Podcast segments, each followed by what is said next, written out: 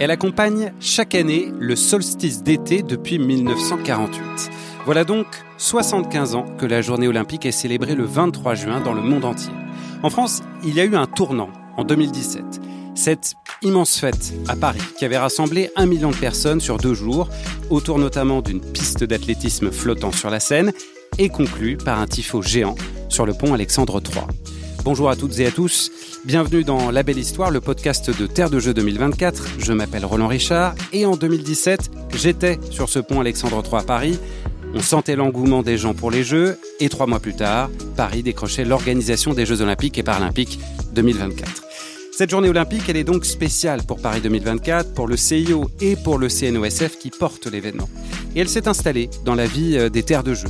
Plus de 2000 labellisés mobilisés cette année et plus de 6000 heures de sport pratiquées le 23 juin dernier. Aujourd'hui, on est à Divonne-les-Bains, à la frontière suisse, tout près du lac Léman. Dany de Rennes, référentaire de jeu 2024 et conseiller municipal, nous racontera comment la journée olympique est devenue le théâtre d'une confrontation sportive entre les quartiers de sa ville. Bonjour. Bonjour Roland. Et puis ici à Paris, Ludovic Pelzik nous arrive du Pas-de-Calais. Il dirige le GDOS 62, GDOS pour Comité départemental olympique et sportif, 62 pour le numéro de son département. Votre journée olympique, c'était 50 activités proposées, une douzaine d'athlètes de haut niveau mobilisés et beaucoup de sourires. Bonjour. Bonjour Roland. Allez, la belle histoire, épisode 15, c'est parti. Divonne-les-Bains, c'est un peu plus de 10 000 habitants et lors de cette journée olympique, 3 à 4 000 personnes ont participé à la fête d'après l'Office du tourisme local. Dany Dorène, quand on s'est eu au téléphone pour préparer ce podcast, vous m'avez dit au départ, nos actions avec le label Terre de Jeux 2024 avaient surtout lieu dans les établissements scolaires et puis on a eu envie d'élargir le public, d'associer tout le monde. Alors on a créé l'année dernière un trophée des quartiers lors de la journée olympique. C'est ce que vous m'avez dit. Bilan, un succès. Vous avez donc renouvelé l'expérience cette année. Tout est parti de l'organisation de votre ville en cinq quartiers différents.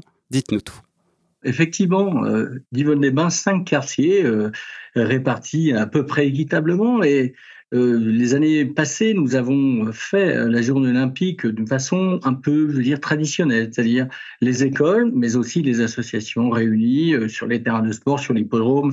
Et cette année, on a voulu vraiment élargir, comme vous l'avez dit, au grand public. Et, comment faire? Bah, on, est reparti un petit peu sur l'idée de ce qu'on a vu quand on était plus jeune, du Colanta, de l'Interville. On s'est dit comment faire des épreuves sportives qui vont rire des gens, mais sans que ça soit que du sport. Il fallait que ça soit de la convivialité. Et on a réussi à créer cinq équipes, donc une quinzaine de, personnes, de participants de tous âges, enfants bien sûr, parce qu'il y a des épreuves spécifiques pour les enfants et, euh, et des adultes sans limite d'âge.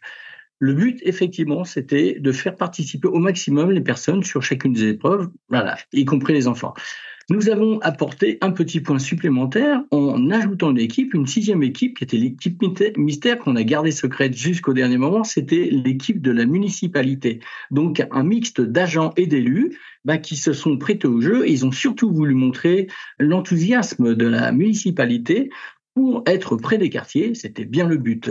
Donc, au travers des sept épreuves que, que nous avons euh, disséminées tout au long de la matinée, il y avait effectivement des épreuves plus sportives que d'autres, d'autres plus euh, qui mêlaient l'adresse et un petit peu l'originalité, notamment une course de garçon de café, c'est quand même quelque chose un peu sportif quand même, mais sans l'être tout à fait, mais c'est quand même très drôle. L'objectif euh, sur la course de garçon de café, c'est de garder son plateau intact. Hein. Le contenu qui est sur le plateau, c'est de ne pas le faire tomber, de rien casser. Exactement, tout le monde connaît bien cette course qui est drôle, qui, se déroule à Paris. On a repris l'idée, c'était exactement le but et ça, a vraiment fédéré beaucoup de gens, beaucoup de supporters autour, effectivement. Après, les autres épreuves, bon, bah, c'est des tirs au but sur une, une, cible gonflable géante de 6 mètres par 6, hein. du basket puissance 4, donc pareil, un gonflable de 4 mètres sur 4 où on empile des ballons, on essaye de faire des, des colonnes de 4 ballons de la même couleur. Et puis, euh, les enfants, évidemment, n'étaient pas en reste parce que eux avaient leur droit à leur tir au but, à leur dribble et des choses comme ça. Et euh, terminé par un, combiné course de paddle avec euh, relais course à pied. Et ça, c'était euh, un petit peu le clou du spectacle parce que nous avons un lac à Divonne. Et bien, c'est le moment où on peut effectivement faire des épreuves sportives. Et c'était vrai, un, véritable moment de plaisir et de convivialité pour tout le monde, en tous les cas cette année, comme l'année dernière d'ailleurs. En tout, c'est deux heures et demie d'épreuve, hein, si je me souviens bien. C'est bien cela. Et le quartier qui s'est imposé, alors je vais essayer de bien le dire, hein, vous allez me corriger si je le dis mal, mais c'est Saint-Gy, Villars, Plan. C'est ça? Exactement, parce qu'en fait, euh, ces hameaux, bon, en groupe par les, les, petits quartiers, en fait, euh, ont tous des noms bien particuliers. Il y a Hutin, Guaron, Grande Champagne, il y a Cœur de Ville, et, il y a euh, Harbert, voilà. Et il y avait en plus la mairie, donc c'était quand même très drôle. On avait des drapeaux, des fanions et des couleurs pour chaque quartier, donc c'était vraiment un visuel vraiment très joli avec ces gros gonflables en plus. Donc, on a vraiment réussi notre pari sur cette matinée olympique en tout cas. Et ce trophée, c'est une nouvelle illustration de ce qu'on racontait dans l'épisode hein, au Pays Basque, l'épisode précédent. De nombreux labellisés s'approprient le label pour lancer leur propre action et, ça marche. Hein. On bouge et on découvre de nouveaux sports. C'est le programme de cette journée olympique. On a beaucoup bougé aussi à Arnes, dans la banlieue lançoise. Arnes, c'est un peu plus de 12 000 habitants, 50 activités proposées, je le disais, à l'occasion de cette journée olympique. Vous les avez répertoriées sur Instagram. Alors moi, j'ai regardé ça attentivement. Alors il y a les classiques, hein, football, rugby, tennis, judo, etc. Mais il y a aussi des sports un peu moins connus comme le parcours, hein, ce déplacement acrobatique, spectaculaire en environnement urbain. Et puis il y en a un qui a attiré mon attention. Alors je suis pas sûr que tout le monde connaisse, c'est le panafoot. Est-ce que vous nous expliquez en, en 10 secondes, Ludovic, euh, Pelzik, le principe du panafoot? Alors, le, panafoot, effectivement, c'est une discipline un peu euh, innovante qui a été mis en place euh, notamment par le l'UFOLEP dans le cadre des UFO Street et qui en fait au sein même d'un cercle en métal de pas plus de 2 mètres de diamètre, deux buts derrière chaque joueur et l'idée c'est vraiment de réussir à marquer des buts et tant qu'à faire chambrer son adversaire en lui mettant un petit pont au passage. Voilà, donc football très sympa. Je vous recommande les vidéos euh, sur toutes les plateformes de vidéos. C'est très sympa à regarder. C'est assez, assez rigolo. Et effectivement, ça chambre fort. Un des grands temps forts de cette journée olympique à Arnes, ça a été la cérémonie d'ouverture. Vous l'avez voulu la plus semblable possible à celle des Jeux, jusqu'à notamment l'allumage d'une vasque avec une torche. Ce n'était pas encore la vraie flamme olympique, mais les sportifs et sportifs présents, comme Émilie Gomis, vice-championne olympique de basket, l'ont dit, c'était solennel et magique. Tout à fait. On a essayé de, coller au plus près de l'ouverture d'une cérémonie de, de jeu. Et, pour nous, euh, rien de plus fort que, la symbolique. La flamme, c'est la symbolique euh, des jeux. Et il fallait absolument euh, essayer de reproduire le plus proche possible cette cérémonie avec hymne national, avec l'hymne olympique, avec les drapeaux. Et d'ailleurs, je remercie aussi Paris 2024 d'être venu avec la tournée des drapeaux. Et ça, c'est quand même assez cool de, les voir arriver. D'autant plus qu'on avait des jeunes étrangers qu'on avait accueillis sur un camp olympique, des jeunes Allemands des jeunes Polonais et des Français aussi euh, qui faisaient un échange trinational. Et donc on leur a permis à eux de porter ces drapeaux pour pouvoir guider le, convoi euh, jusqu'à cette vasque olympique. Donc euh, porté en même temps par l'hymne olympique et avec des fumigènes aux couleurs des anneaux olympiques. Donc c'était vraiment effectivement un moment magique. Alors par contre qui nécessite un peu de coordination et un peu de boulot, mais c'était vraiment chouette de voir le résultat fini. Et oui, très proche hein, au, bout du compte du coup de ce qu'on voit nous dans les cérémonies d'ouverture. En tout, une douzaine de sportifs et sportives mobilisés. Je vais pas tous les donner, mais Émilie Gomis, on l'a dit, Marion Candelier, six fois championne du monde en paraathlétisme demi-fond et fond. Eve Verzura, milieu de l'équipe de France de hockey sur gazon. Thomas Simard, champion du monde de KODE sprint sur 200 mètres. Il y en a plein d'autres. On met souvent en avant la venue de, des athlètes sur ces événements. Qu'est-ce qu'ils vous ont apporté à vous sur cette journée olympique? Bah, Plein de choses. Déjà, ils apportent encore plus de crédit à l'événement mais c'est aussi euh, permettre euh, aux, visiteurs, aux enfants, bah, de, de s'identifier à ces, à ces sportifs de haut niveau et peut-être leur donner envie de, de pratiquer euh, du sport au quotidien. Le fait de, de faire une démonstration, d'échanger avec ces sportifs parce qu'ils étaient là, disponibles. Et, et ça, c'est aussi ça qu'on attend d'eux, de leur part, de pouvoir pratiquer avec les enfants, d'échanger sur leur propre sport, mais aussi d'avoir un autre regard. Vous parliez de euh, de Marion Candelier, donc euh, athlète euh, sport adapté. Pour le coup, c'est aussi sensibiliser aux, valeurs du sport, mais aussi à l'handicap, à travers justement les athlètes extraordinaires que sont les athlètes parasport. Et qui sont en plus multimédaillés. On a des, des parathlètes qui sont extraordinaires en France. Parmi les 10 000 personnes qui sont venues participer à cette double journée à Arnes, il y avait des femmes victimes de violences conjugales. Vous avez organisé cette action dans le cadre d'un dispositif intitulé 62 elle, un dispositif porté par la délégation départementale aux droits des femmes et à l'égalité du Pas-de-Calais. Ces femmes, elles ont pu échanger avec Émilie Gomis. Vous nous en dites un mot? Alors ouais, c'est c'est aussi euh, depuis deux ans, euh, on se sert de, de, la journée olympique comme euh, la journée festive du dispositif 62L, hein, puisqu'on a deux dispositifs avec avec les services de l'État. Un dispositif qui les qui les fait venir sur des stages de reconstruction qui mêlent activités sportives, professionnelles, culturelles, de bien-être, etc. avec elles et leurs enfants sur des lieux emblématiques du territoire. Et cette journée festive où on vraiment on est dans un cadre convivial euh, de challenge avec euh, une thématique. Et je crois que c'était les sportifs de haut niveau aussi euh, la thématique. Et donc ils venaient avec des petites tenues sympathiques. Donc c'était vraiment sympa de pouvoir aussi échanger avec Émilie Gomis qui qui leur a apporté beaucoup de de réconfort d'encouragement. Et c'est vrai que dans, dans ce cadre-là on a eu aussi le renfort de Sarah Mbarek manager du Racing Club de Lens qui, qui est aussi dans la résilience puisqu'elle a elle a vaincu un cancer il y a très peu de temps là c'était fin 2022. Tout à fait. Et donc, euh, en plus, avec Émilie, ça, ça a matché tout de suite entre elle et Sarah. Et euh, c'est vraiment été top l'échange qu'ils ont pu avoir avec, euh, avec les, les femmes de, du dispositif 62L de l'émotion, beaucoup d'émotions donc, mais aussi beaucoup de plaisir. Ludovic, vous m'avez dit avant cette émission combien vous aviez été marqué par les sourires des enfants. Il y avait beaucoup de sourires aussi à Divonne-les-Bains. On a évoqué le trophée des quartiers, mais une vingtaine d'associations a aussi présenté ses activités sur l'esplanade du lac. Et il y a une histoire de roller et de trottinette freestyle qui vous a beaucoup plu, Danny Dorène. Oui, bien sûr, Roland. Oui, en invitant effectivement des spécialistes de la trottinette freestyle et puis euh, du roller, donc qui sont nos, parmi nos, nos quarantaine d'associations sportives à Divonne, euh, c'est offert au grand public euh, un moment de, de, de, partage exceptionnel parce que ces, ces athlètes, parce que ce sont vraiment des athlètes, sont capables de faire des figures absolument extraordinaires. On les voit en posant des obstacles, c'est vraiment très très beau. On avait eu l'occasion de le faire avec le vélo freestyle l'année dernière. Et voilà, donc euh, nous avons aussi installé à Yvonne-les-Bains une piste de skateboard de 60 mètres de long, tout en bois, et de 6 mètres de, de hauteur.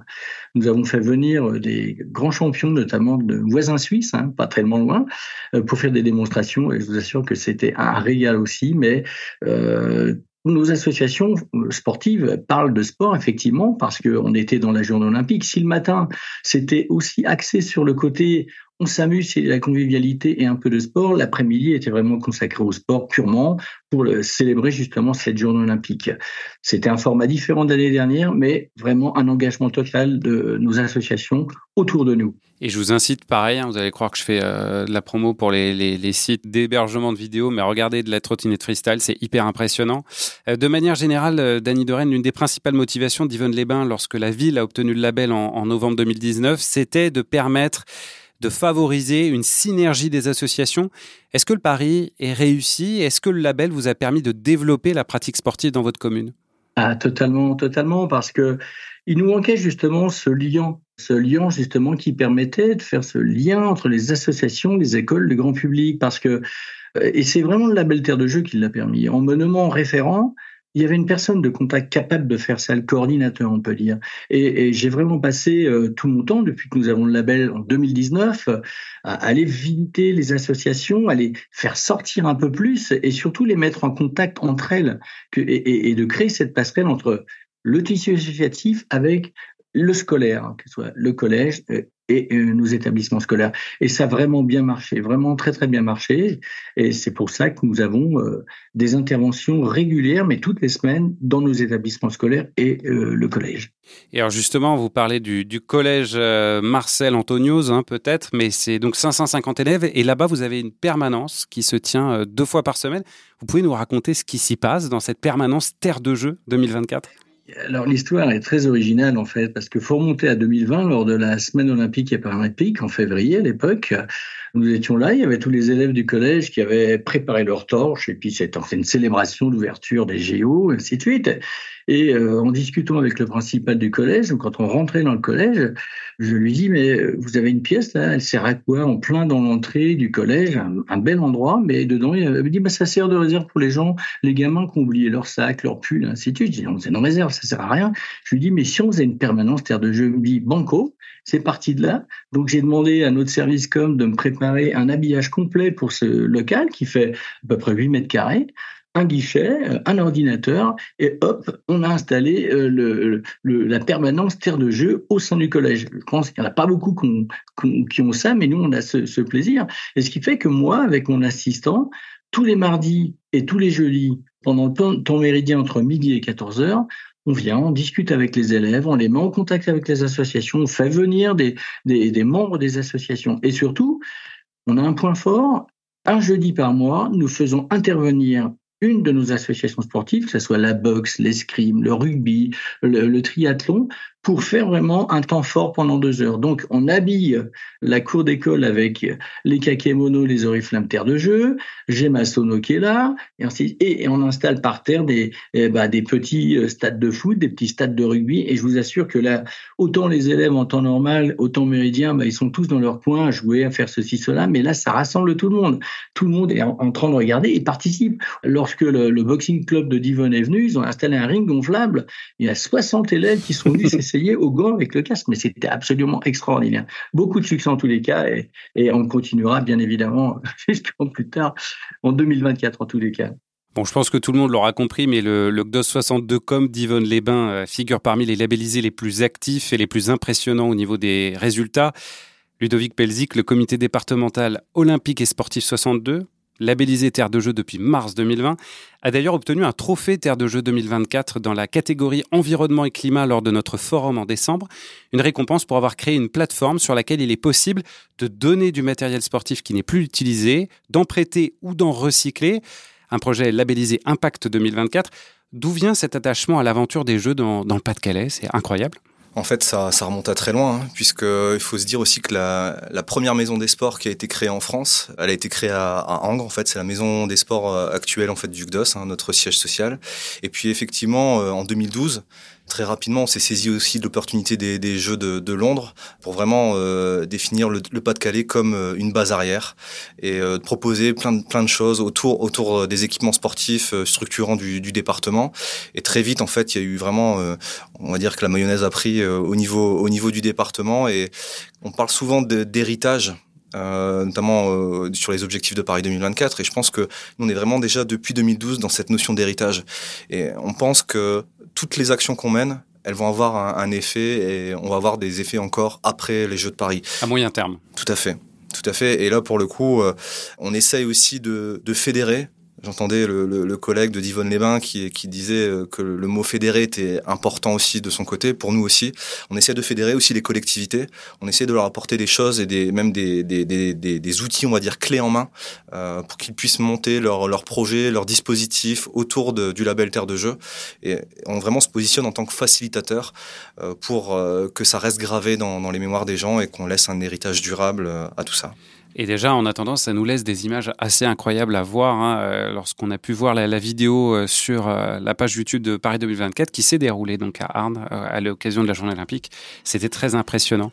On aurait pu parler donc de la très belle synergie qui se crée également au niveau du département de l'Ain où se trouve Divonne les Bains ou bien des centres de préparation au jeu. Mais il faut bien qu'on s'arrête à un moment. Je tiens juste à vous préciser, comme l'a annoncé en début d'année Tony Estanguet, le président de Paris 2024, qu'une journée paralympique sera organisée par Paris 2024 et le comité paralympique et sportif français en octobre prochain. Merci beaucoup à tous les deux. Dany de Rennes, référentaire de Jeux 2024 et conseiller municipal à Divonne-les-Bains, et Ludovic Pelzig, directeur du comité départemental olympique et sportif 62 dans le Pas-de-Calais. Merci beaucoup. Merci Roland. Merci Roland. C'était le 15e épisode de La Belle Histoire. Merci de votre fidélité. Vous pouvez retrouver les précédents épisodes sur les plateformes de podcast Apple, Spotify, Google, Deezer, mais aussi sur la chaîne YouTube de Paris 2024. Et puis bien sûr, vous entendez parler de nous dans la newsletter de Terre de Jeux. À très bientôt.